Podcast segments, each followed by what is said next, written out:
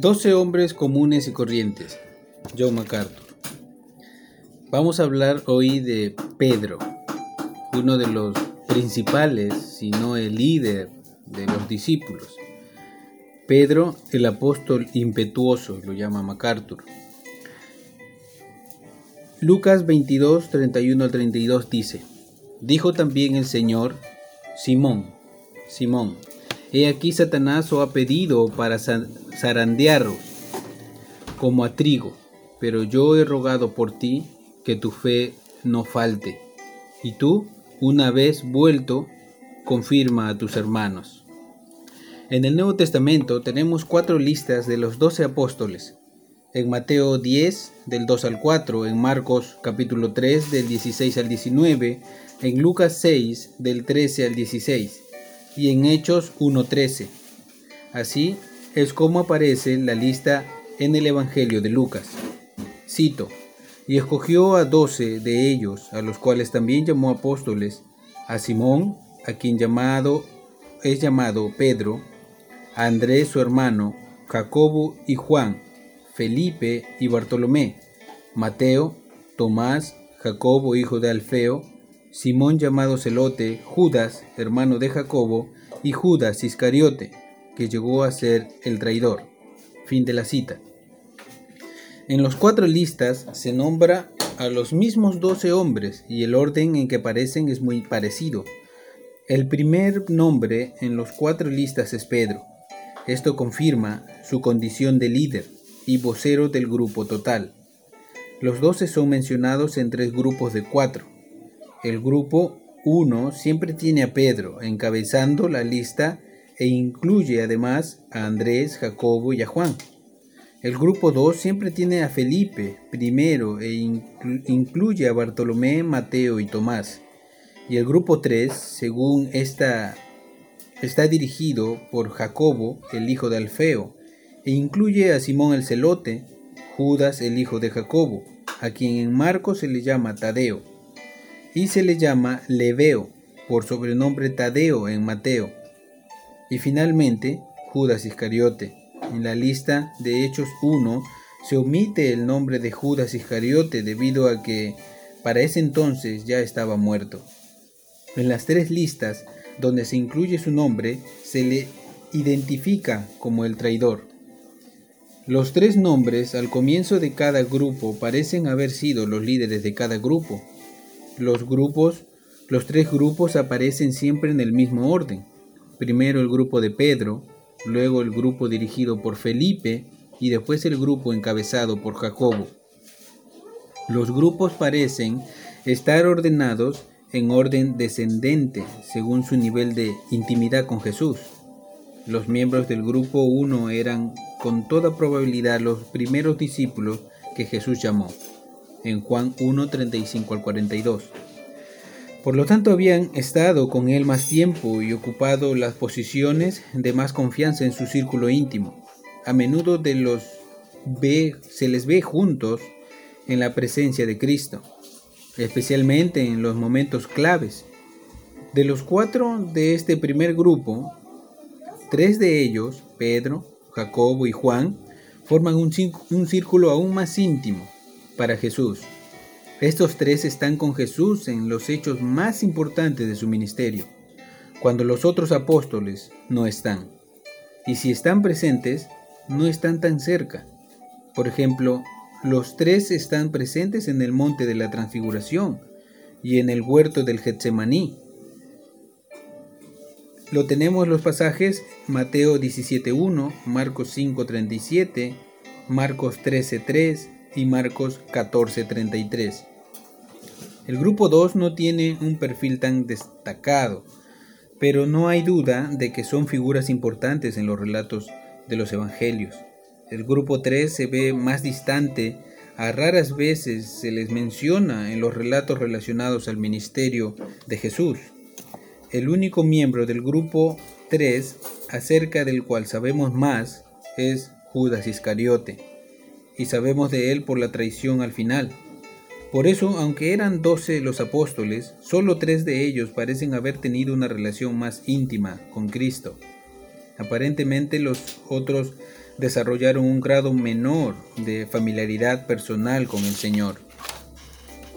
Esto sugiere que aún un grupo relativamente pequeño de 12 es un demasiado grande para una persona mantenga una relación estrecha con cada miembro del grupo. Jesús mantuvo a tres muy cerca de él, Pedro, Jacobo y Juan.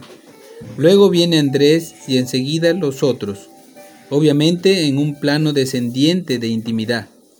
Si Cristo, en su humanidad perfecta, no puede dedicar igual cantidad de tiempo y energía a todos los que atrajo así, ningún líder debería esperar poder hacerlo.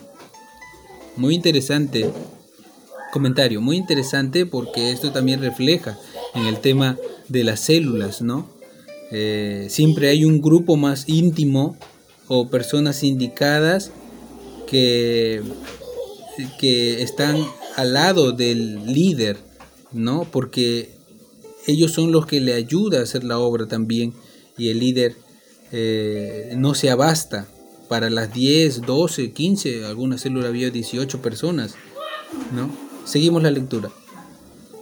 Cito, los 12 eran un grupo muy variado, sus personalidades e intereses abarcaban un amplio espectro. Los cuatro del grupo 1 parece ser los los cuatro del grupo número 1, donde a la cabeza estaba Pedro, parecen ser los únicos unidos por denominadores comunes.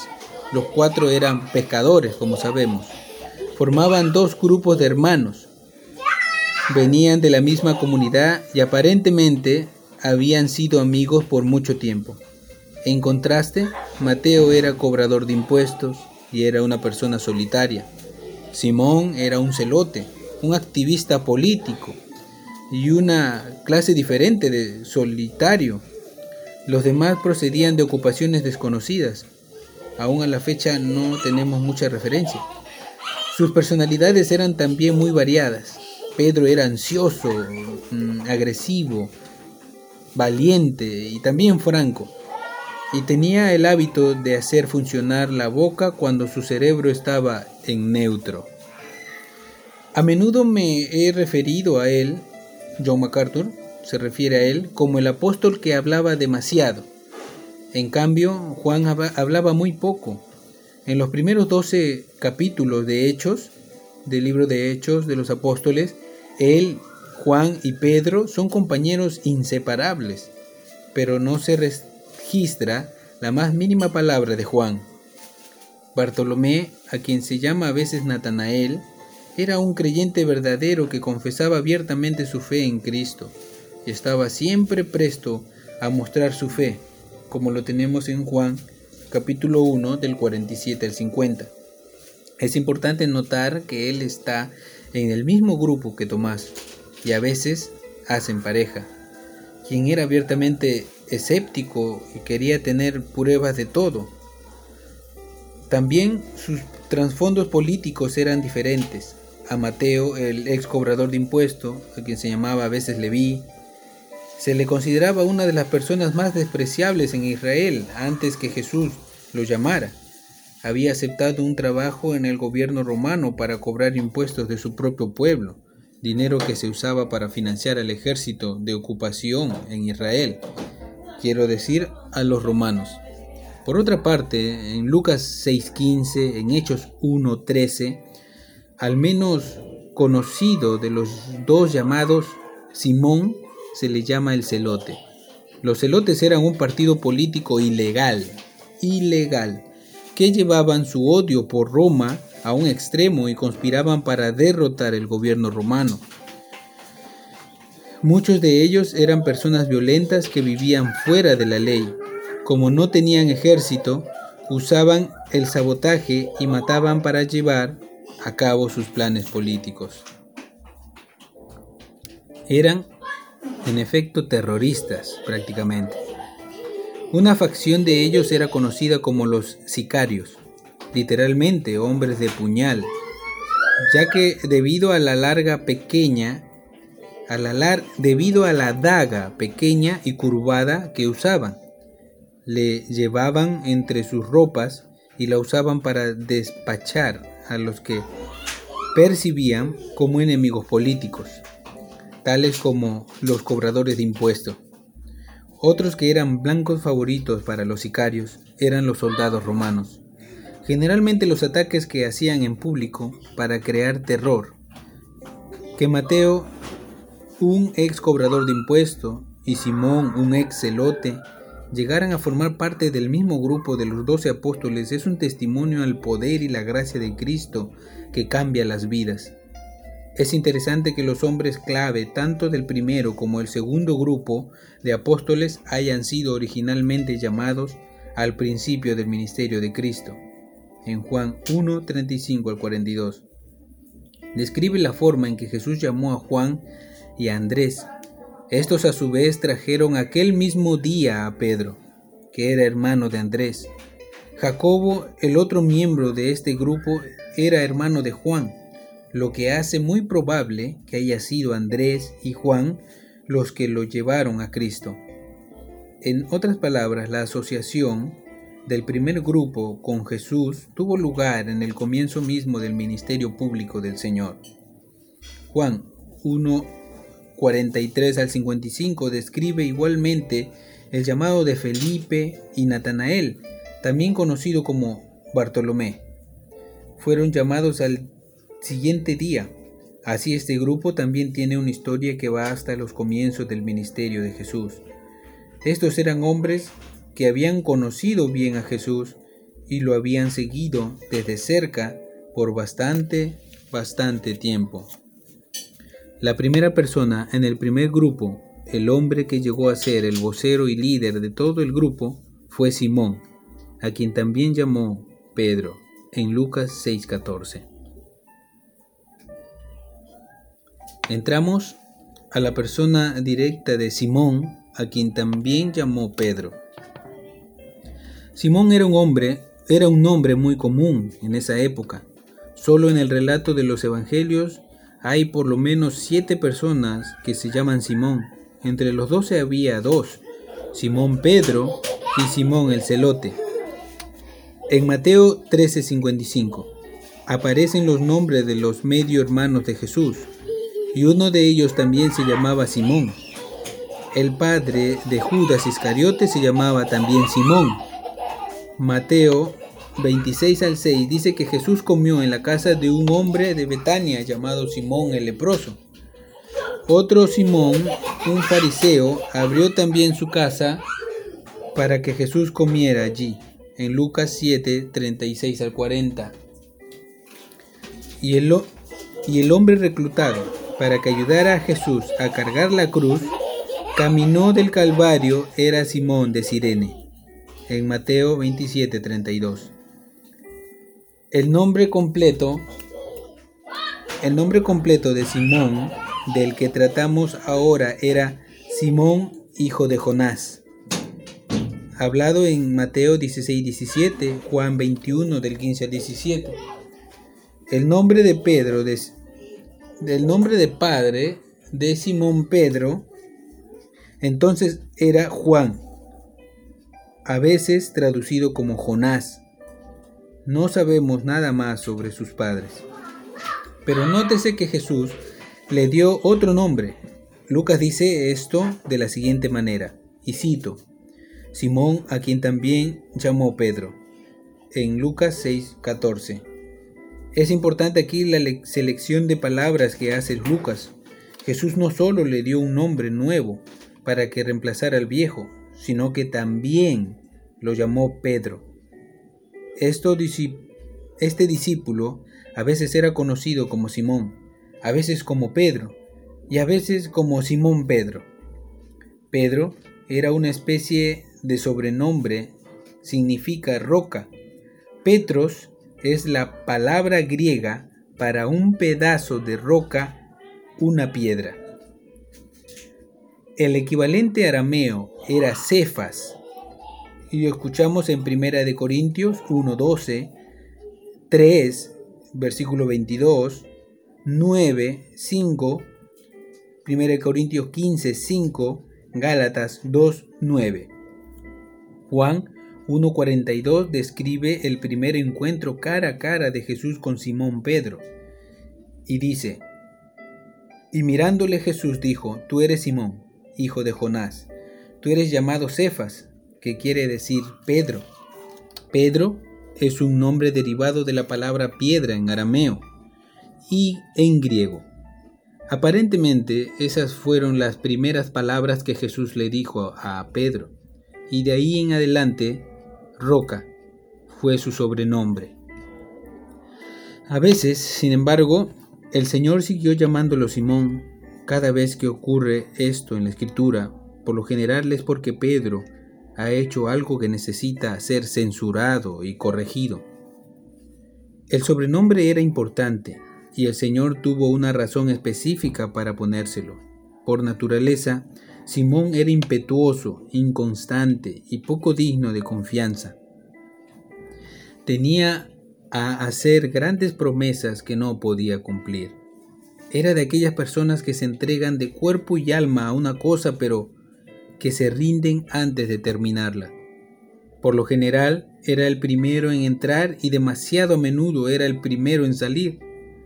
Cuando Jesús lo encontró, se ajustaba a la descripción que hace Santiago de un hombre de doble ánimo, constantemente en todos sus caminos. Santiago 1.8 Pareciera que Jesús le cambió el nombre a Pedro para que este sobrenombre fuera un recordatorio perpetuo de lo que debería ser. Y desde ese momento en adelante, cada vez que Jesús se dirigía a él, le estaba enviando este mensaje sutil. Si lo llamaba Simón, le estaba diciendo que estaba actuando con su viejo yo. Si lo llamaba Roca, lo estaba reconociendo por actuar en la forma en que debía de actuar. Tommy La Sorda, ex entrenador de los Ángeles Dodgers, cuenta la historia de un joven y delgado bateador que era nuevo en las ligas menores de los Dodgers. El muchacho era tímido, pero tenía un brazo extraordinariamente fuerte y certero. La sorda, Tommy la sorda, estaba convencido que tenía el potencial para llegar a ser uno de los grandes del béisbol de los Estados Unidos. Pero según Tommy, el joven necesitaba más vehemencia y espíritu competitivo. Tenía que perder su timidez, así que le puso un sobrenombre que era exactamente lo opuesto de su personalidad. Le puso Bulldog. Con el tiempo, eso fue precisamente lo que Orel Hershiser llegó a ser, uno de los jugadores más tenaces que jamás haya estado en las ligas mayores de béisbol. El sobrenombre que transformó en un recordatorio perpetuo de lo que debía ser, y al poco tiempo, ese sobrenombre definió completamente su actitud. Este hombre joven llamado Simón, que llegaría a ser Pedro, era impetuoso, agresivo e impaciente, necesitaba transformarse en una roca, y ese fue el nombre que le dio Jesús. A partir de entonces el Señor pudo reprenderlo gentilmente o alabarlo usando un nombre o el otro. Después del primer encuentro de Jesús, Simón Pedro encontramos dos distintos contextos en el cual el nombre Simón se aplica regularmente a él. Uno es en un contexto secular, cuando por ejemplo la escritura se refiere a su casa. Lo hace usualmente hablando de la casa de Simón, en Marcos 1.29, Lucas 4.38 y Hechos capítulo 10, versículo 17. Cuando se refiere a su suegra, lo hace en términos similares, la suegra de Simón, registrado en Marcos 1.30 y Lucas 4.38. Lucas 5, al describir el oficio de pescador, dice que una de aquellas barcas, la cual era de Simón, en el versículo 3, y Lucas dice que Jacobo y Juan eran compañeros de Simón, en el versículo 10. Todas estas expresiones que se refieren a Simón por su nombre aparecen en contextos seculares, cuando en tales contextos se le llama Simón. El uso de su viejo nombre, por lo cual no tiene nada que ver con su espiritualidad o su carácter. Esta es una forma normal de indicar lo que pertenecía a él en cuanto hombre natural, su trabajo, su casa o su vida familiar. Estos son las llamadas cosas de Simón. La segunda categoría de referirse donde se le llama también Simón es cuando Pedro expone las características de su yo no regenerado, cuando estaba pecando en palabra, actitud o acción. Cada vez que empieza a actuar como su viejo yo, Jesús y los escritores de los evangelios vuelven a llamarlo Simón, el verdadero nombre. En Lucas 5.5, por ejemplo, Lucas escribe, y cito, respondiendo Simón le dijo, Maestro, toda la noche hemos estado trabajando y nada hemos pescado, mas en tu palabra echaré la red. Fin de la cita. Ahí tenemos hablando al joven Simón, el pescador, se le ve escéptico y renuente, pero cuando obedece a sus ojos se abren para ver a Jesús como quien realmente es. Lucas empieza a referirse a él por su nuevo nombre. El versículo 8 dice, y cito, Viendo esto, Simón Pedro cayó de rodillas ante Jesús diciendo, Apártate de mí, Señor, porque soy hombre pecador. Vemos a Jesús llamándolo Simón en referencia con los fracasos más serios de su carrera. En Lucas 22:31, anticipando la traición de Pedro, Jesús dijo, y cito, Simón, Simón, he aquí Satanás os ha pedido para zarandearos como a trigo. Fin de la cita. Más tarde, en el huerto de Getsemaní, cuando Pedro debió, debió haber estado velando y orando con Jesús, se quedó dormido. Marcos escribe, y cito, Vino luego Jesús, y los halló durmiendo, y dijo a Pedro, Simón, ¿duermes? ¿No has podido velar una hora? Velad y orad para que no entréis en tentación. El espíritu a la verdad está dispuesto, pero la carne es débil. Marcos 14, 37, 38. Así que generalmente cuando Pedro necesitó ser censurado o amonestado, Jesús se refería a él como Simón debía de haber llegado al punto que cada vez que Jesús le decía Simón, Pedro temblaba de miedo. Seguramente debe de haber dicho para sí, por favor, llámame roca, en una manera íntima, en su pensamiento particular, a lo que el Señor pudo haberle replicado, te llamaré roca cuando actúes como una roca. Es obvio, al leer las narraciones de los Evangelios, que el apóstol Juan conocía muy bien a Pedro. Habían sido amigos de toda la vida, socios en el negocio de la pesca y vecinos. Es interesante que en el Evangelio de Juan, Juan se refiere a su amigo 15 veces como Simón Pedro. Parecía que Juan no podía decidir el nombre con el cual llamarlo en determinada situación porque constantemente estaba viendo los dos lados de Pedro Así es que simplemente lo llamaba con los dos nombres. De hecho, Simón Pedro. Es la forma en que Pedro se llamaba a sí mismo en la introducción de su segunda epístola. Simón Pedro, siervo y apóstol de Jesucristo. Eso está en la segunda carta de Pedro, capítulo 1, versículo 1. En efecto, él tomó el sobrenombre que le dio Jesús y lo hizo su apellido registrado también en Hechos 10:32. Después de su resurrección, Jesús le dijo a sus discípulos que volvieran a Galilea, donde él planeaba aparecerles. Mateo 28:7. Impaciente, Simón se cansó de esperar. Así es que anunció su decisión de volver a la pesca. En Juan 21:3. Como era usual, los demás discípulos siguieron obedientemente a su líder. ¿Quién? Pedro. Subieron al bote, pescaron toda la noche y no sacaron absolutamente nada. Pero a la mañana siguiente Jesús se les reunió en la playa, donde preparó un desayuno para ellos. Aparentemente el propósito principal del encuentro en el desayuno era la restauración de Pedro, quien por supuesto había pecado atrozmente al negar a Jesús con maldiciones la noche que fue traicionado. Tres veces se dirigió Jesús a él como Simón, preguntándole, y cito, Simón, hijo de Jonás, ¿me amas? En Juan 21, del 15 al 17. Tres veces Pedro le reiteró su amor. Aquella fue la última vez que Jesús tuvo que llamarle Simón. Unas pocas semanas más tarde, en Pentecostés, Pedro y el resto de los apóstoles fueron llenos con el Espíritu Santo. Y fue Pedro, la roca, quien predicó aquel día. Pedro era exactamente como muchos cristianos son hoy en día, carnales y espirituales. A veces sucumbió ante los hábitos de la carne, otras actuó en el espíritu. A veces fue pecador, pero otras actuó como un hombre justo tiene que actuar. Este hombre vacilante, a veces Simón, a veces Pedro, era el líder de los doce.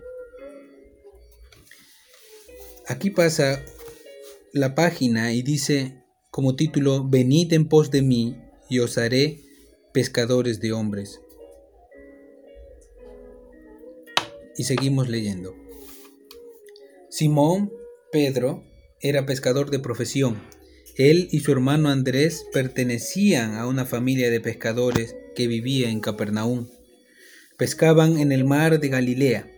Los pescadores comerciales en los días de Jesús pescaban tres tipos de peces en ese lago.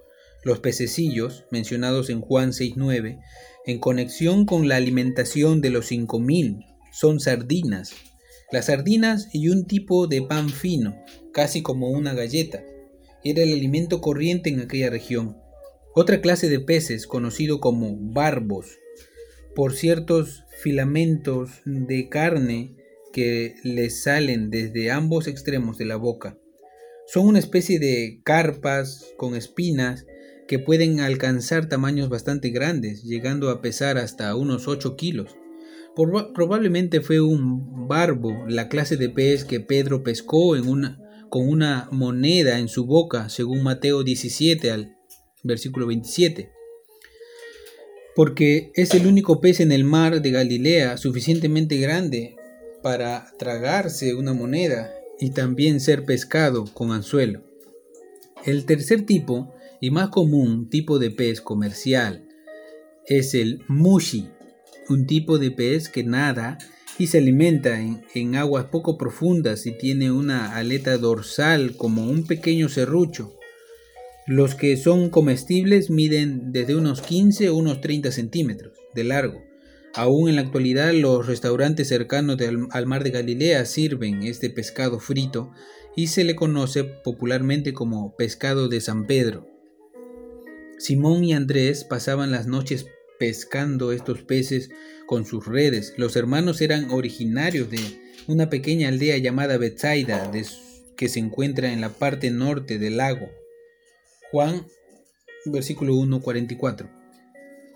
Pero se habían ido a vivir a un pueblo más grande llamado Capernaum. Lo registra en Marcos 1, 29 y 21. En los días de Jesús, Capernaum era la ciudad más grande en el extremo norte del mar de Galilea. Durante varios meses Jesús hizo de Capernaum su hogar y la base de su ministerio. Pero según leemos en Mateo 11, del 21 al 24, él pronunció ayes por Capernaum y por Bethsaida. Ambas ciudades hoy día no son más que ruinas. Aún es posible ver las ruinas de la sinagoga en Capernaum, muy cerca, a solo una cuadra al sur los arqueólogos han encontrado las ruinas de una antigua iglesia. La tradición primitiva, cuya fecha se puede poner en, por lo menos al tercer siglo, dice que la iglesia fue construida sobre la casa de Pedro. Por cierto, que los arqueólogos han encontrado muchas señales que indican que los cristianos del siglo II veneraban este lugar. Es muy probable que haya sido la casa donde vivió Pedro. De ahí hasta la orilla del lago hay un trecho muy corto. Simón Pedro era casado. Lo sabemos por lo que dice Lucas 4:38, donde se registra la sanidad que milagrosamente obró Jesús en su suegra. En Primera de Corintios 9:5, el apóstol Pablo dice que Pedro llevaba, llevó a su esposa en uno de los viajes misioneros. Eso podría indicar que no tuvieron hijos o que los hijos ya estaban grandes. cuando él llevó a su esposa en el viaje misionero. Sin embargo, la escritura no dice expresamente que hayan tenido hijos. Pedro era casado, es todo lo que sabemos con seguridad en cuanto a su vida familiar. Sabemos que Simón Pedro era el líder de los doce apóstoles y no solo por el hecho de que su nombre encabeza todas las listas donde aparecen los doce. También tenemos la afirmación explícita de Mateo 10.2 y cito, los nombres de los doce apóstoles son estos. Primero, Simón llamado Pedro. Fin de la cita. La palabra traducida primero en este versículo es el término griego protos, no se refiere al primero en la lista, sino el primero en importancia, al líder del grupo. El liderazgo de Pedro se hace claramente evidente en la forma en que habitualmente actúa como el vocero de todo el grupo. Siempre está en el primer plano, tomando el liderato. Parece haber tenido una personalidad naturalmente dominante, y Jesús decidió darle un buen uso a ese don natural entre los doce. Después de todo, fue el Señor quien lo escogió para que fuera el líder. Pedro fue formado y capacitado por el designio soberano de Dios para que fuera el líder. Es más, el propio Jesús lo formó y entrenó para que lo fuera. Por lo tanto, cuando observamos a Pedro, estamos viendo cómo Dios forma a un líder. Aparte del nombre de Jesús, el de Pedro es el nombre más mencionado en los evangelios. Nadie habla con tanta frecuencia como Pedro, y a nadie se refiere el Señor con más frecuencia que a Pedro. Ningún discípulo es censurado tanto por el Señor como lo es Pedro, y ningún discípulo censuró a Jesús como lo hizo Pedro. En Mateo 16, 22. Ningún otro confesó a Jesús tan decididamente o reconoció su señorío tan implícitamente como Pedro, como tampoco ningún otro discípulo negó a Jesús con tanta fuerza o tan públicamente como Pedro. Nadie es alabado y bendecido por Jesús como lo fue Pedro. Y fue Pedro el único a quien Jesús llamó Satanás. El Señor tuvo cosas más duras que decirle a Pedro, que a ninguno de los otros. Todo eso contribuyó a hacer de él el líder que Cristo quería que fuera. Dios tomó a un hombre con una personalidad ambivalente, vacilante, impulsiva y rebelde, y lo transformó en un líder fuera, como fuerte como una roca, el predicador más grande entre los apóstoles, y, en todo sentido, la figura dominante en los primeros doce capítulos de los Hechos de los Apóstoles, cuando ocurre el nacimiento de la iglesia. En la vida de Pedro vemos tres elementos clave para ser a un líder de verdad. Para que tú, que estás escuchando este audio, puedas ser un líder de verdad. La materia prima adecuada, las experiencias de vida adecuadas, y las cualidades de carácter adecuados, permítanme mostrarle exactamente lo que quiero decir. Punto 1. La materia prima que hace a un verdadero líder.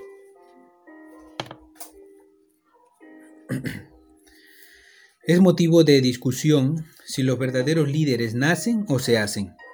Pedro es un argumento fuerte para quienes sostienen que algunas personas nacen con ciertas aptitudes innatas que deben ser adecuadamente desarrolladas para que se forme un líder auténtico. Pedro tenía la fibra de liderazgo que Dios le había dado y que se encontraba tejida en su personalidad desde el comienzo. Había sido hecho de la materia prima adecuada. Por supuesto, fue Dios quien lo formó de esta manera dentro del vientre de su madre. Como dice Salmo 139 del 13 al 16. Hay, por cierto, en la disposición natural de Simón Pedro ciertos rasgos obvios que fueron determinantes para lograr su capacidad de liderazgo. Estas no son generalmente características que se pueden desarrollar solo con adiestramiento. En el caso de Pedro, eran rasgos innatos de su temperamento. La primera es la curiosidad, en el sentido de inquirir. Cuando está buscando un líder, a un líder, usted quiere a alguien que haga muchas preguntas. Los individuos que no son curiosos sencillamente no son buenos líderes. La curiosidad es fundamentalmente en el liderazgo. Las personas que están contentas con lo que no saben, que se sienten felices de su ignorancia sobre lo que no entienden, que son complacientes sobre lo que no han analizado y que se sienten confortables viviendo con problemas no resueltos, no pueden liderar. Los líderes deben tener una curiosidad insaciable.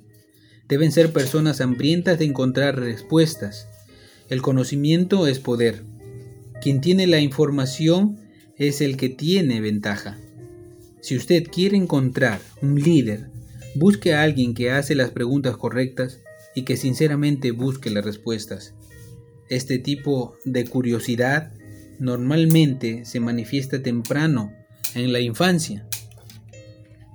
La mayoría de nosotros no hemos encontrado con niños que hagan pregunta tras pregunta, llegando a cansar a sus padres y a otros adultos con su bombardeo incesante de sus pequeños enigmas. Incluso algunos de nosotros podemos recordar haber sido así de niños. Esto es parte de la fibra del liderazgo. Las personas que mejor resuelven problemas son las que son impulsadas por un entusiasmo inextinguible por saber y entender las cosas. En los relatos de los evangelios, Pedro hace más preguntas que todos los otros apóstoles juntos. Por lo general era Pedro el que le pedía al Señor que le explicara sus frases difíciles de entender, registrado en Mateo 15:15, Lucas 12:41. Fue Pedro quien le preguntó cuántas veces tenía que perdonar. Mateo 18:21. Fue Pedro quien preguntó cuál sería la recompensa que tendrían los discípulos por haber dejado todo para seguir a Jesús. Mateo 19:27. Fue Pedro quien preguntó acerca de la higuera que se había secado. Marcos 11:21. Fue Pedro quien le hizo preguntas a Cristo resucitado en Juan 21, 20 al 22. Él siempre quería saber más, entender mejor y esa clase de curiosidad es un elemento fundamental en el verdadero líder. Otro ingrediente necesario de liderazgo es la iniciativa. Si un hombre está hecho para el liderazgo, tiene que tener impulso, ambición y energía. Un verdadero líder debe ser la clase de persona que hace que las cosas ocurran. Es un indicador. Pedro no solo hacía preguntas, sino que por lo general también era el primero en contestar cualquier pregunta que Jesús hiciera a menudo entraba con paso firme en terrenos escabrosos. Está aquella famosa ocasión cuando Jesús preguntó, ¿quién dicen los hombres que es el Hijo del Hombre? Mateo 16:13. Había varias opiniones circulando entre la gente sobre esto. Unos eh, decían Juan el Bautista, otros Elías y otros Jeremías o alguno de los profetas. Jesús entonces preguntó a los discípulos en particular, ¿Y ustedes? ¿Quién dicen que yo soy yo? En el versículo 15. Fue en este punto que Pedro alzó su voz por sobre los demás para decir, tú eres el Cristo, el Hijo del Dios viviente. Los otros discípulos todavía estaban procesando la pregunta como escolares que temen hablar ante la posibilidad de responder erróneamente. Pedro fue audaz y decidido fue decisivo en su respuesta. Esa es una característica esencial de todo gran líder. A veces todo que dar, a veces tuvo que dar un poco atrás, retractarse o recibir censura, pero el hecho de que siempre estuvo listo para agarrar las oportunidades en el instante en que se presentaban lo marcó como un líder natural. En el huerto del Getsemaní, cuando los soldados romanos de la fortaleza Antonia llegaron para arrestar a Jesús, los tres escritores sinópticos dicen que era mucha gente armada con espadas y palos. Mateo 26, 47, Marcos 14, 43, Lucas 22, 47. Una típica unidad del ejército romano estaba formada por 600 soldados, por lo que es muy probable que hubiera cientos de soldados romanos listos para entrar en, batalla aquella noche alrededor del huerto sin un instante de vacilación. Pedro desenvainó su espada y él lanzó un golpe de espada a la cabeza de Malco, el siervo del sumo sacerdote. Es imposible, perdón, es posible que el sumo sacerdote y su personal hayan estado al frente de la multitud, porque él era el, día, el dignatario que había ordenado el arresto. Sin duda, lo que quiso hacer Pedro fue cortarle la cabeza al hombre, pero él era un pescador, no un espadachín. Malco esquivó el golpe, pero perdió la oreja. Entonces Jesús, tocando su oreja, le sanó y mandó a Pedro, vuelve tu espada a su lugar, porque todos los que tomen espada a espada perecerán. Mateo 26:52. De esta manera confirmó la equidad de la pena capital como una ley divina. Pensemos en este incidente.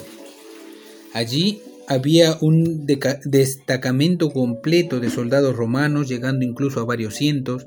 ¿Qué habrá creído Pedro que iba a hacer? ¿Cortarles la cabeza a todos uno por uno? Muchas veces, en su pasión por tomar la iniciativa, Pedro pasó por alto la realidad obvia del cuadro total. Pero con toda su impetuosidad, Pedro tenía el material necesario para hacer de él un líder. Es mejor trabajar con un hombre así que trabajar de que tratar de motivar a alguien que es pasivo e indeciso. Como dice el adagio popular, es mucho más fácil suavizar a un fanático que resucitar a un muerto. Hay personas a las que hay que arrastrarlas para que avancen. Pedro no era de esos. Él siempre quería avanzar. Trataba de saber lo que no sabía, entender lo que no entendía. Era el primero en hacer preguntas y el primero en tratar de responder a las preguntas. Siempre tomaba la iniciativa, aprovechaba el momento e, y embestía. Este es el sello del liderazgo. Recuerde que estas características son solo la materia prima de la cual se hace al líder. Pedro necesitaba ser adiestrado, y madurado, porque para hacer la obra de Cristo tenía para él, necesitaba brillo y desenvoltura, valor para ponerse en pie en Jerusalén, en Pentecostés y predicar el Evangelio frente a la misma gente que había llevado a la muerte a su propio Mesías. Pero Pedro era la clase de persona que podía ser adiestrado para tomar esa clase de valiente iniciativa. Hay un tercer elemento de materia prima que hace a un verdadero líder y es el compromiso, la participación. Los verdaderos líderes están siempre en el centro de la acción. No se sientan atrás y les están y les dicen a los demás que lo que hay que hacer mientras ellos viven una vida cómoda lejos de fragor de la batalla. Un verdadero líder va por la vida con tal ímpetu que se ve una nube de polvo a su alrededor. Por eso es precisamente que la gente lo sigue. La gente no puede seguir a alguien que se mantiene a la distancia. El verdadero líder es el que muestra el camino, va a la batalla delante de sus seguidores. Una noche Jesús fue a los discípulos en medio del mar de Galilea, caminando sobre el agua mientras se desarrollaba una tormenta violenta. ¿Cuál de los discípulos fue el que saltó fuera de la barca? Pedro. Es el Señor debe, debe de haber pensado. Y yo estoy aquí cuando debo estar en medio de la acción. Los otros discípulos se preguntaban si no estarían viendo a un fantasma. Mateo 14:26. Pero Pedro dijo, Señor, si eres tú, manda que yo vaya a ti sobre las aguas. Jesús le respondió, ven. Y antes que los demás se dieran cuenta, Pedro estaba fuera de la barca, caminando sobre las aguas. El resto de los discípulos seguían aferrados a sus asientos, tratando de que la tormenta no los arrastrara fuera del bote. Pero Pedro saltó fuera sin pensarlo dos veces. Eso es compromiso, un compromiso serio. Solo después que hubo abandonado la embarcación y caminado cierta distancia, se dio cuenta del peligro y empezó a hundirse. A menudo al estudiar este pasaje se culpa a Pedro de falta de fe y no se le da el crédito que merece por haber saltado con fe fuera del barca. Antes que lo descalifiquemos por la debilidad que casi lo hace perecer, recordemos dónde estaba cuando comenzó a hundirse. De igual manera, aunque Pedro negó a Cristo, no olvidemos un hecho muy significativo él y otro discípulo, probablemente su amigo de toda la vida Juan, fueron los únicos que siguieron a Jesús hasta la casa del sumo sacerdote para ver lo que le ocurriría a Jesús, registrado en Juan 18:15. Y en el patio de la casa del sumo sacerdote, Pedro fue el único que permaneció lo suficientemente cerca de Jesús como para que el Señor se, se volviera y lo mirara a los ojos cuando el gallo cantó en Lucas 22:61. Mucho después que los otros discípulos habían abandonado a Cristo y, y huido para salvar sus vidas, Pedro se estuvo virtualmente solo en una posición en la que una tentación así podía hacerlo caer, pues a pesar de su miedo y debilidad, no podía abandonar completamente a Cristo. Esa es la actitud de un verdadero líder. Cuando casi todos los demás se habían ido, él trató de mantenerse lo más cerca que pudo de ser su Señor. Pedro no era la clase de líder que se contenta con mandar mensajes a sus tropas desde lejos. Su pasión era estar personalmente involucrado, por eso siempre se les encuentra cerca del centro de la acción. Esa era la clase de fibra de la que Pedro estaba hecho, un deseo insaciable de saber una disposición para tomar la iniciativa y una pasión para involucrarse personalmente. Ahora le correspondía al Señor adiestrarlo y moldearlo, porque francamente esa clase de materia prima, si no se somete al control del Señor, puede ser muy peligrosa. Otro punto, y cito, las experiencias de la vida que moldean a un verdadero líder. ¿Cómo hizo el Señor para tomar a un hombre de una naturaleza tan tosca y refinarlo para que llegara a ser un líder? Por un lado, se aseguró de que Pedro tuviera la clase de experiencia de la vida que ayudarían a hacerle hacerlo la clase de líder que Cristo quería que fuera. En ese sentido, es que los verdaderos líderes se hacen, no simplemente nacen. La experiencia puede ser un duro maestro.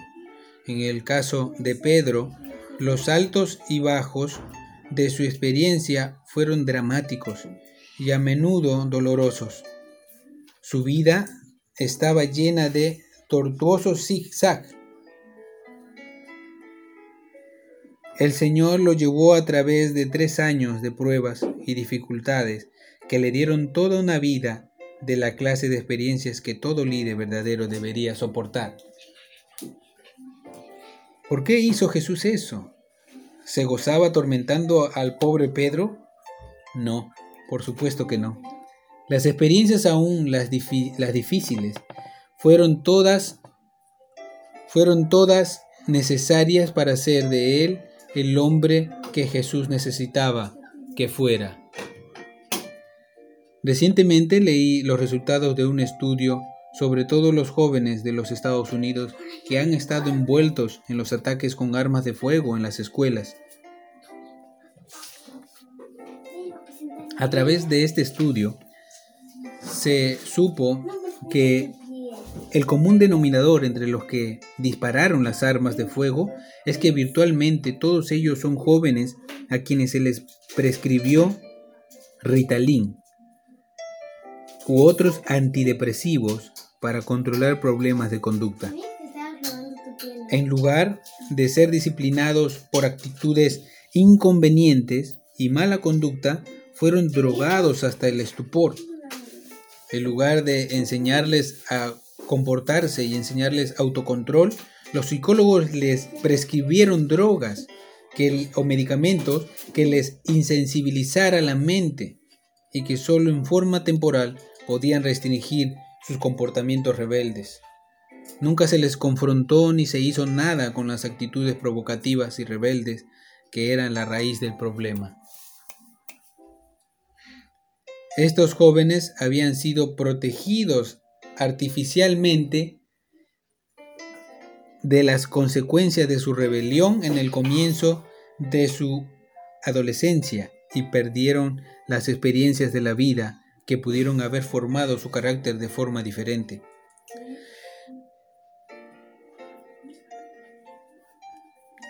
El apóstol Pedro aprendió mucho a través de las experiencias duras. Aprendió, por ejemplo, que las derrotas aplastantes y las humillantes profundas y las humillaciones profundas a menudo vienen inmediatamente después de las más grandes victorias. Después que Jesús lo elogiara por su gran confesión registrada en Mateo 16:16, 16, tú eres el Cristo, el Hijo del Dios viviente, Pedro sufrió la más áspera reprimenda que jamás recibiera un discípulo en el Nuevo Testamento. En un momento, Cristo lo llamó bienaventurado, prometiéndole las llaves del reino. En Mateo 16 del 17 al 19. Y en el párrafo siguiente lo llama Satanás y le dice, quítate de delante de mí, en el versículo 23, queriendo decir, no te interpongas en mi camino. Ese incidente ocurrió poco después de la triunfante confesión de Pedro.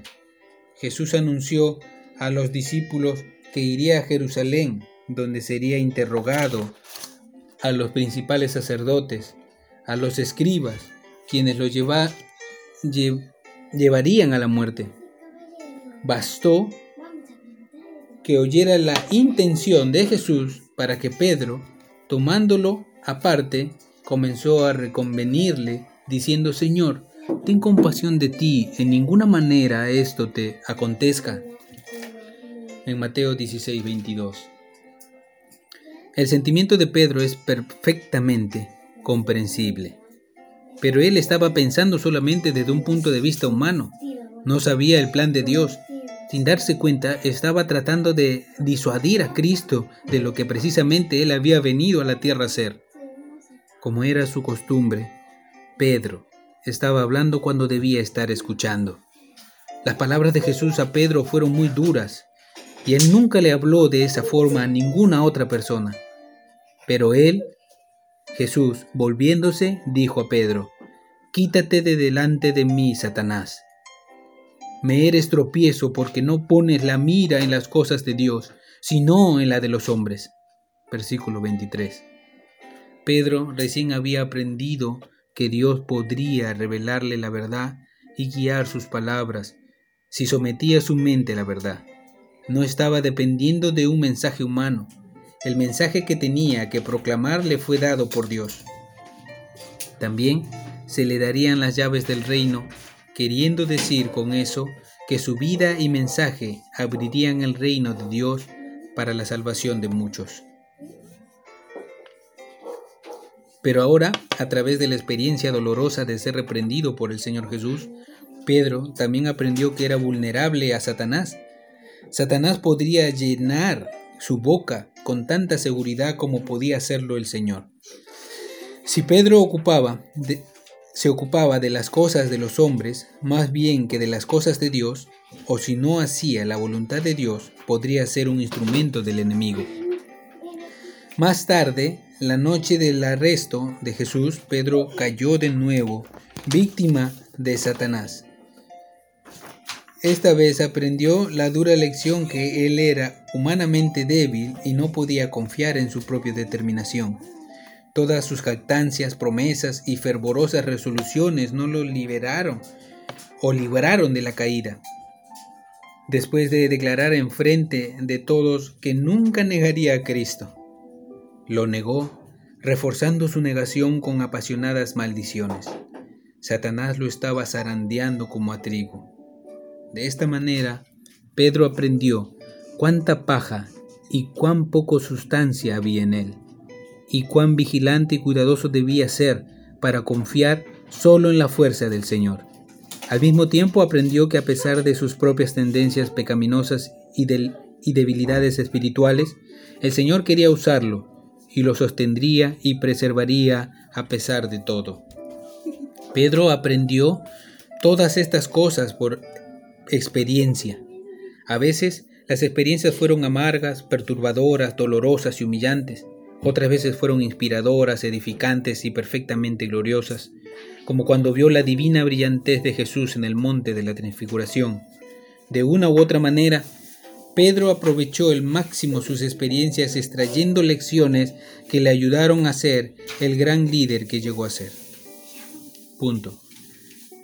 Otro punto dice, las cualidades del carácter que definen a un verdadero líder. Un tercer elemento en la preparación de un líder, además del adecuado material innato y las experiencias adecuadas de la vida, es el carácter adecuado. El carácter, por supuesto, es absolutamente determinante en el liderazgo, la cual la actual declinación moral que se vive en los Estados Unidos está directamente relacionada al hecho que hemos elegido, nombrado y contratado a demasiados líderes que no tienen carácter. En años recientes, algunos han tratado de sostener que el carácter no tiene nada que ver en el liderazgo, que lo que a un hombre hace eh, en su vida privada supuestamente no debe ser un factor si se le considera competente para desempeñar una función pública de liderazgo. Esa perspectiva es diametralmente opuesta a lo que enseña la Biblia. El carácter es importante en el liderazgo, es muy importante. De hecho, el carácter es lo que hace posible el liderazgo. La gente sencillamente no puede respetar o confiar en aquellos que carecen de carácter, y si no se respeta a un hombre, no se le seguirá. Tiempo y verdad van de la mano. Los líderes sin carácter terminan por decepcionar a sus seguidores y perderán su confianza. La única razón por la que tales personas son a menudo populares es que hacen a otras personas que no tienen carácter, carácter sentirse mejores acerca de sí mismas, pero no son verdaderos líderes. Para que un liderazgo perdure, debe estar cimentado en el carácter. El carácter produce respeto, el respeto produce confianza y la confianza motiva a los seguidores. Aún en el ámbito puramente humano, la mayoría de la gente reconoce que el verdadero liderazgo está asociado con cualidades de carácter como la integridad, la confiabilidad, la respetabilidad, el altruismo, la humildad, la autodisciplina, el dominio propio, el valor. Tales virtudes reflejan la imagen de Dios en el hombre aunque la, imagen divina está seriamente opacada en la humanidad caída, no ha sido borrado completamente. Por eso es que aún los paganos reconocen tales cualidades como virtudes deseables y requerimientos importantes para un liderazgo verdadero. Cristo mismo es el epítome de cómo debe ser el líder auténtico. Él es perfecto en todos sus atributos que forman su carácter de líder. Él es la personificación de todas las cualidades más auténticas, puras, altas y nobles del liderazgo. Obviamente en el liderazgo espiritual la gran meta y objetivo es traer a la gente a la semejanza de Cristo. Por eso es que el líder mismo debe manifestarse un carácter como el de Cristo. Por eso es que las demandas para el liderazgo en la iglesia son tan altas el apóstol Pablo resumió el espíritu del líder verdadero cuando escribió, Sed imitadores de mí, así como yo soy de Cristo, en 1 Corintios 11.1. Pedro pudo haber escrito lo mismo. Su carácter fue moldeado y formado por el ejemplo que había visto en Cristo. Él tenía el material innato para llegar a ser un líder, y eso era muy importante. Sus experiencias le ayudaron a sacarle filo y a aguzar sus habilidades naturales de liderazgo, y eso fue también vital, pero la verdadera clave para todo, el fundamento esencial en el cual el verdadero líder siempre se levanta o cae es el carácter. Fueron las habilidades de carácter que Pedro desarrolló a través de su íntima asociación con Cristo las que finalmente hicieron de él el gran líder que llegó a ser. ¿Cuáles son algunas de las cualidades de carácter de un líder espiritual que fueron desarrolladas en la vida de Pedro? Una es la sumisión.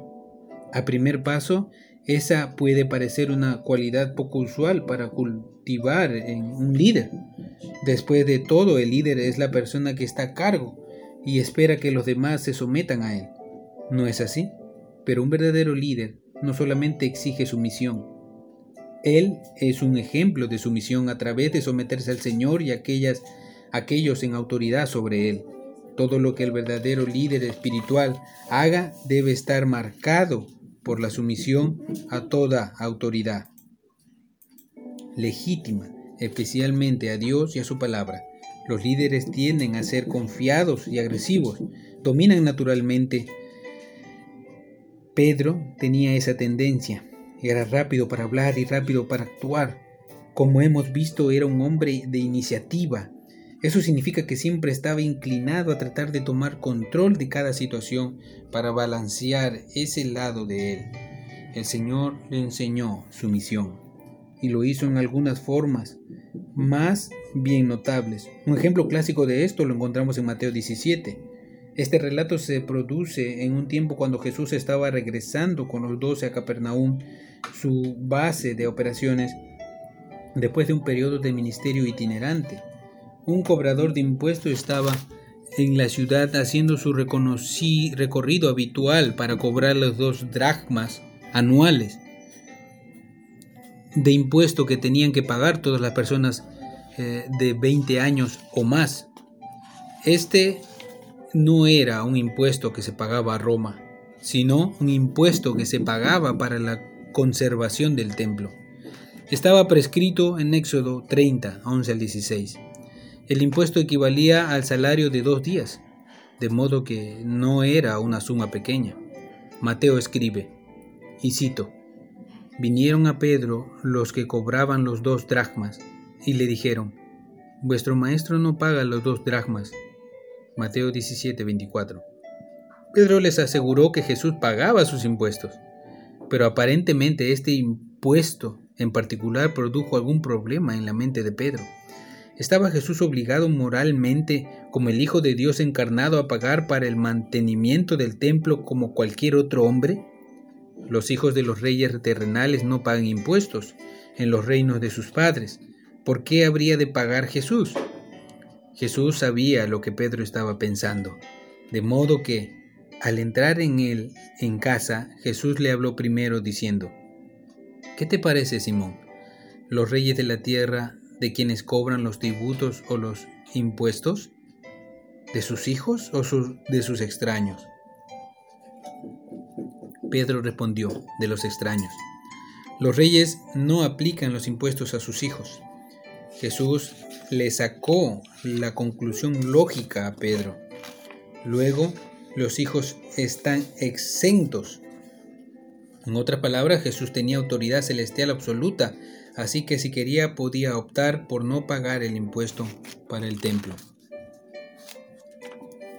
Pero si no lo pagaba, estaría mandando un mensaje erróneo en lo que concernía a la autoridad terrenal.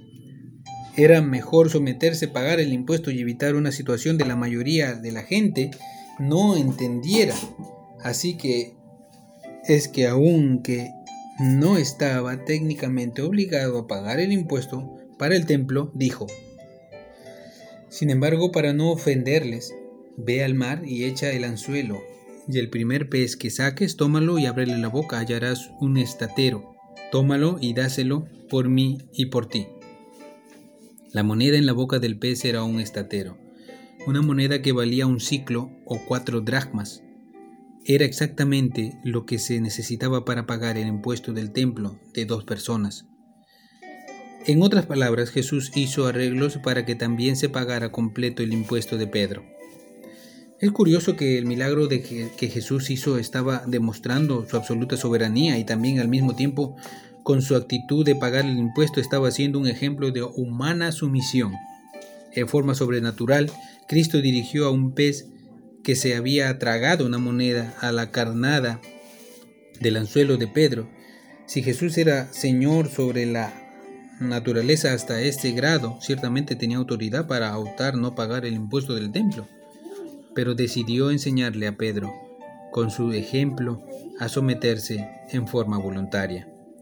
La sumisión es una cualidad indispensable del carácter de los líderes deben cultivar, porque si quieren enseñar a la gente que se someta, ellos mismos deben ser ejemplo de sumisión. Y habrá ocasiones en que un líder debe someterse aún cuando pudiera haber muy buenos argumentos para no hacerlo. Pedro aprendió bien la lección Años más tarde, en Primera de Pedro, capítulo 2, versículo 13 al 18, habría de escribir, y cito, Por causa del Señor, someteos a toda institución humana, ya sea al rey como a superior, ya a los gobernadores, como por los enviados para castigo de los malhechores y alabanza de los que hacen bien, porque esta es la voluntad de Dios, que haciendo bien hagáis callar ignorancia de los hombres insensatos, como libres, pero no como los que tienen la libertad como pretexto para hacer lo malo, sino como siervos de Dios, honrad a todos, amad a los hermanos, temed a Dios, honrad al rey. Criados, estad sujetos a todo respeto a vuestros amos, no solamente a los buenos y afables, sino también a los difíciles de soportar. Fin de la cita. Esta fue la misma lección que Pedro aprendió de Cristo. En un sentido, usted es libre, pero no use su libertad como una cubierta para el mal. En lugar de eso, considere como un siervo del Señor, usted es ciudadano del cielo y solo un residente temporal de la tierra. Pero sométase a toda ordenanza del hombre por causa del Señor.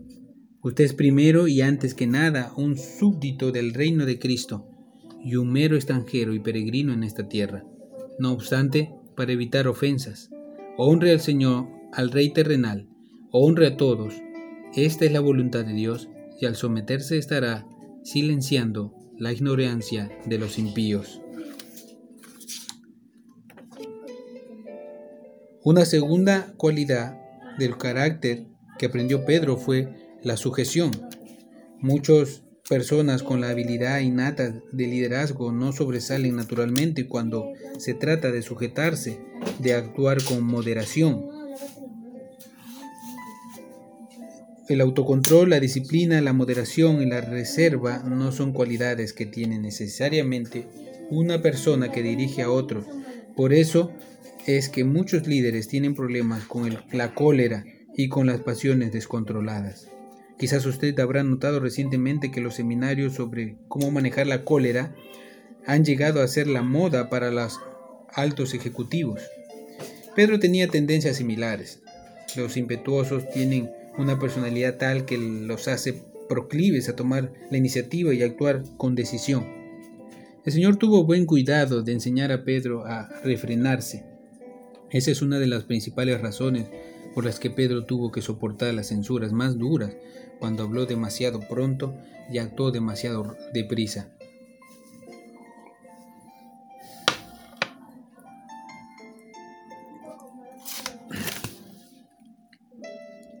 Podemos ver en Pedro una tremenda confianza en sí mismo. Esto es evidente por la forma en que saltaba con las respuestas a todas las preguntas es obvio en la mayoría de sus actos, como cuando saltó fuera del bote y empezó a caminar sobre las aguas. Se hizo obvio en el peor y más desastroso de las formas en aquella ocasión decisiva cuando Jesús predijo que sus discípulos lo abandonarían. Jesús dijo, todos ustedes os escandalizaréis de mí esta noche porque escrita está, heriré al pastor y las ovejas del rebaño serán desparcidas. Pero Pedro estaba muy confiado, aunque todos se escandalizaban de ti, yo nunca me escandalizaré. Luego agregó, Señor, dispuesto estoy a ir contigo, no solo a la cárcel, sino también a la muerte. Por supuesto, como era usual, Pedro estaba equivocado y Jesús estaba en lo cierto.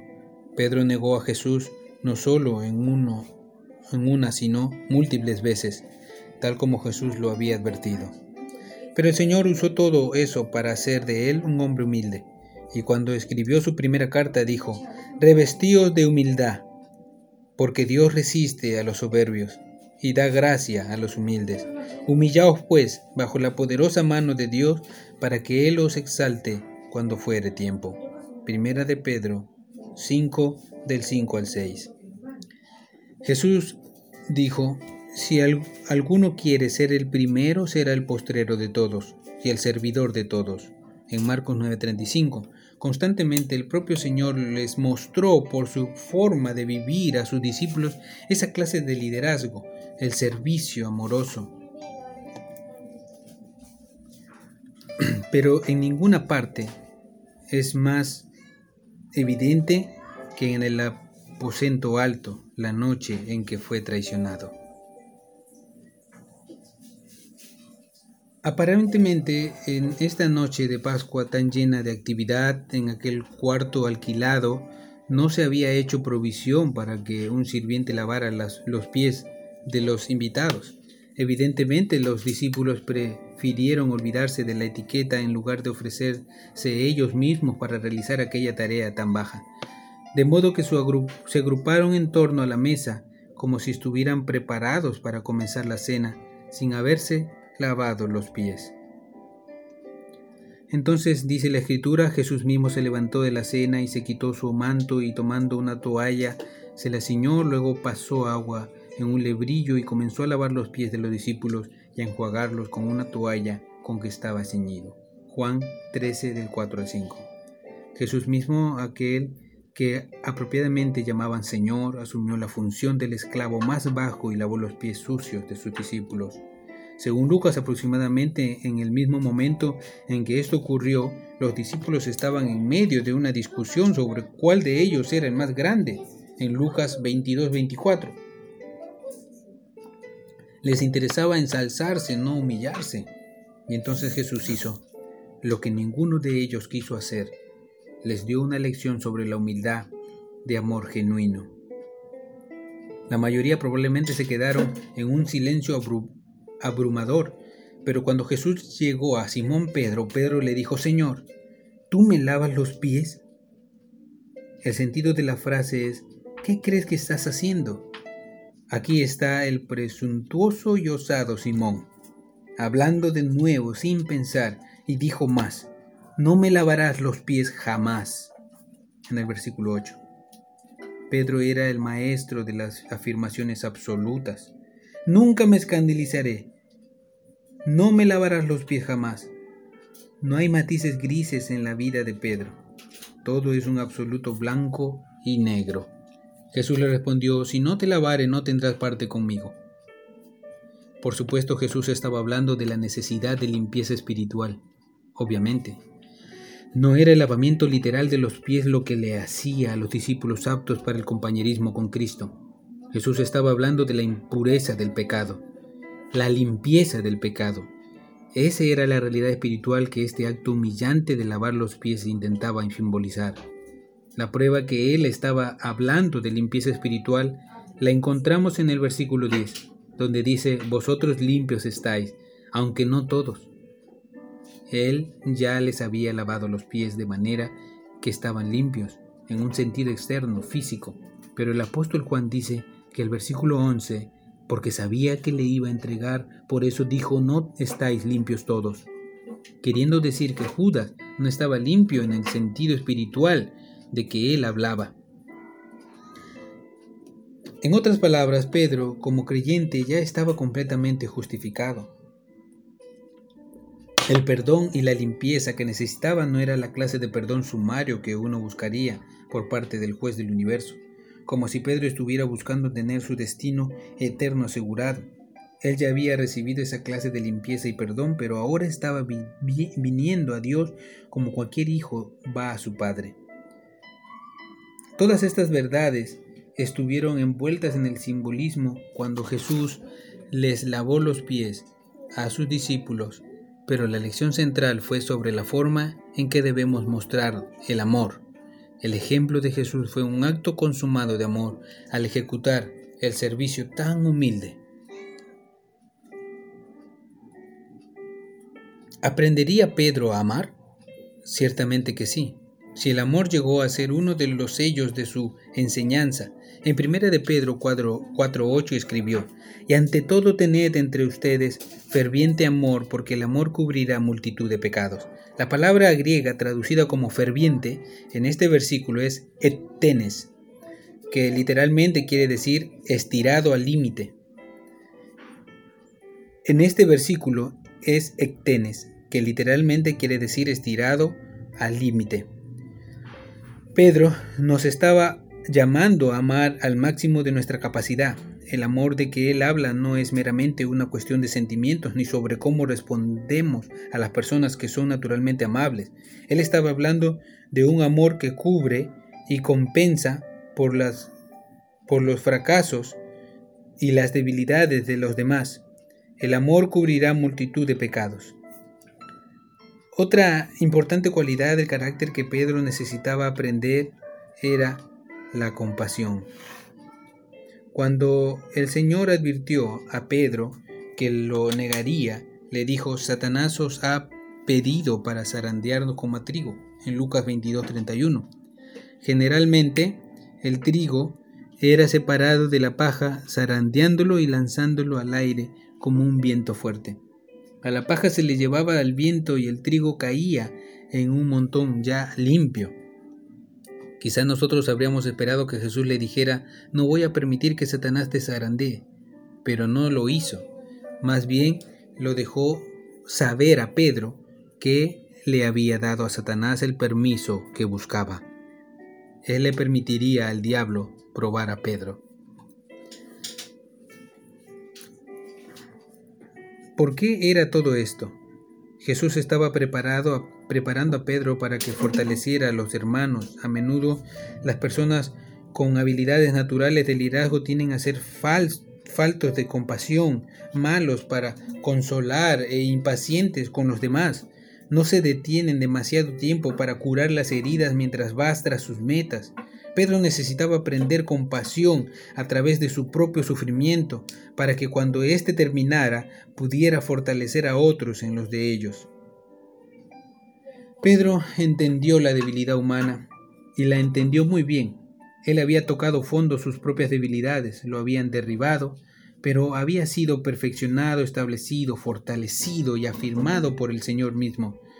Como era usual, estaba escribiendo de su propia experiencia no eran preceptos teóricos lo que enseñaba. Finalmente tuvo que aprender el valor. No ese valor impetuoso, precipitado, falso que le hizo blandir la espada tan alocadamente contra Malco, sino una disposición madura, firme, intrépida, dispuesta a sufrir por la causa de Cristo. El reino de la oscuridad se levanta contra el reino de la luz. Las mentiras se contraponen a la verdad. Satanás está contra Dios.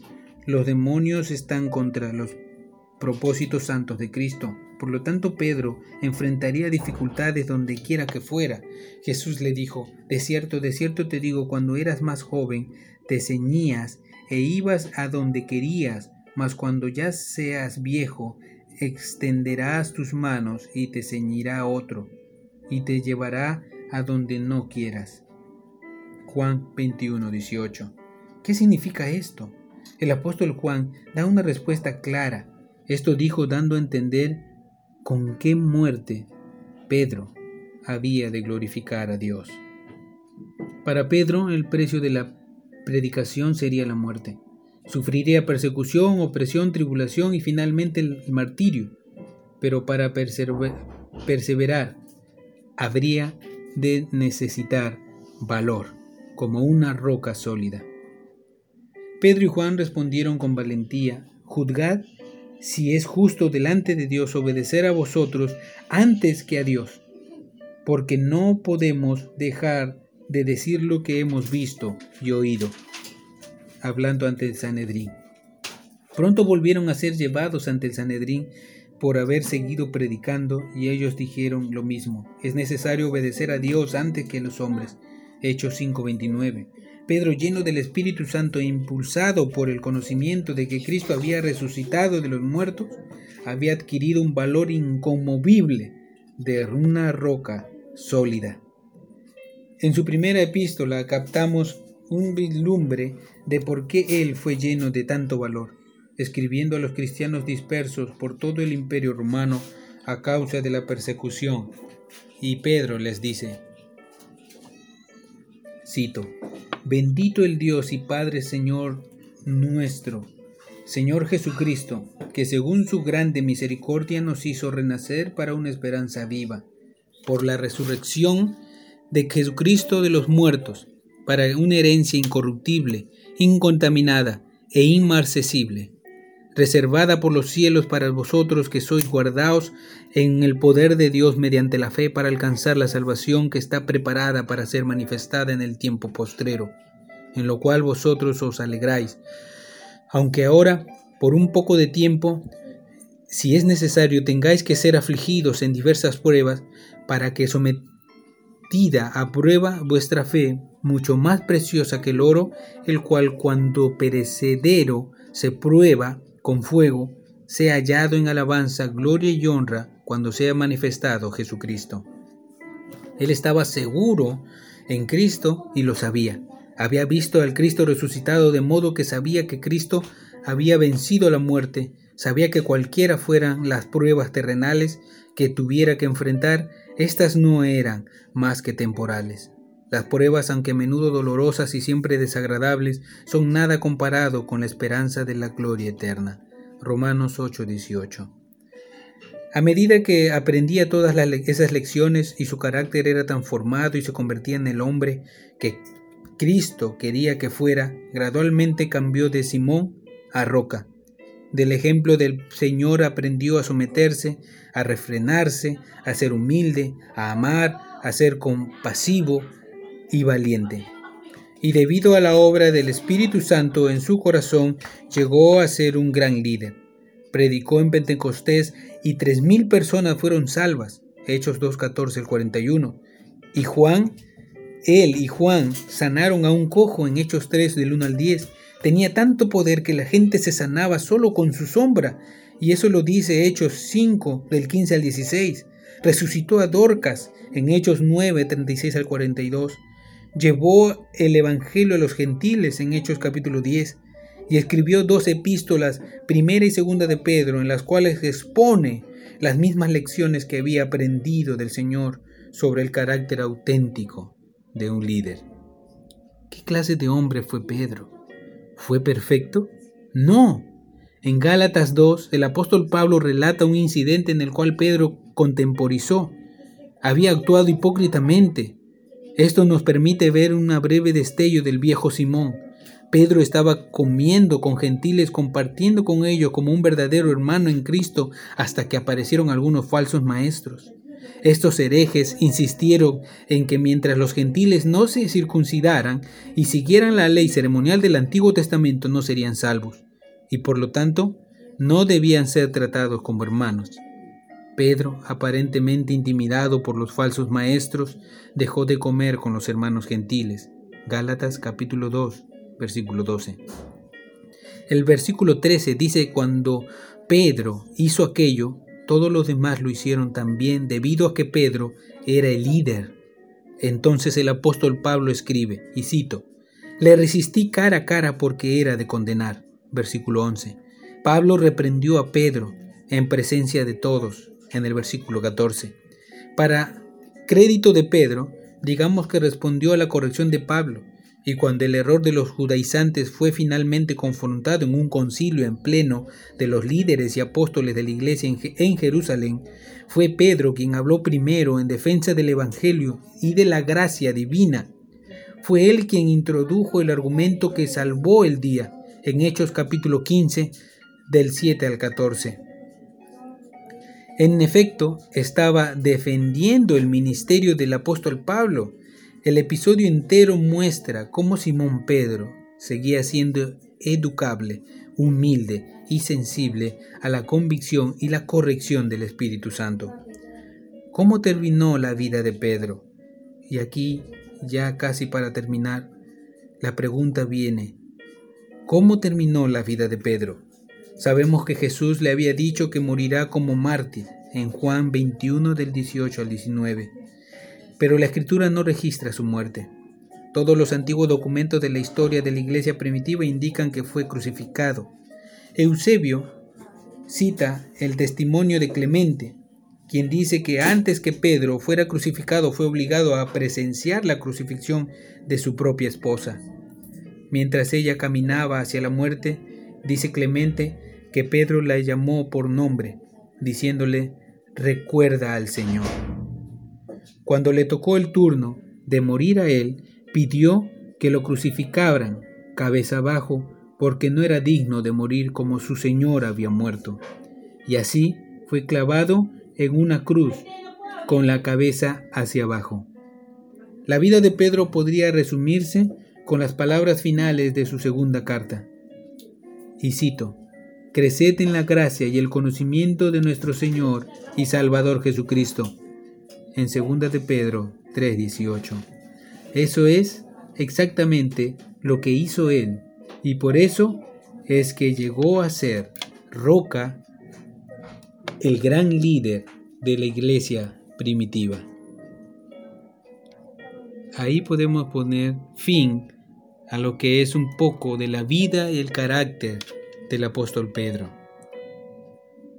Un ejemplo de liderazgo, de carácter y la forma de cómo poder ser influentes hacia otras personas. Y no solo personas, sino ovejas del prado del Señor, de nuestro buen pastor. Aprendamos, hermanos de Pedro, que es un ejemplo que a pesar de sus defectos, sus virtudes, fue escogido por el Señor Jesús, al igual como tú y yo, con nuestros defectos y nuestras virtudes. Pero tenemos aún la vida para poder aprender. Y no solamente eso, sino también el poder y el privilegio de poder enseñar a otros y llegar al carácter de Cristo. Dios los bendiga.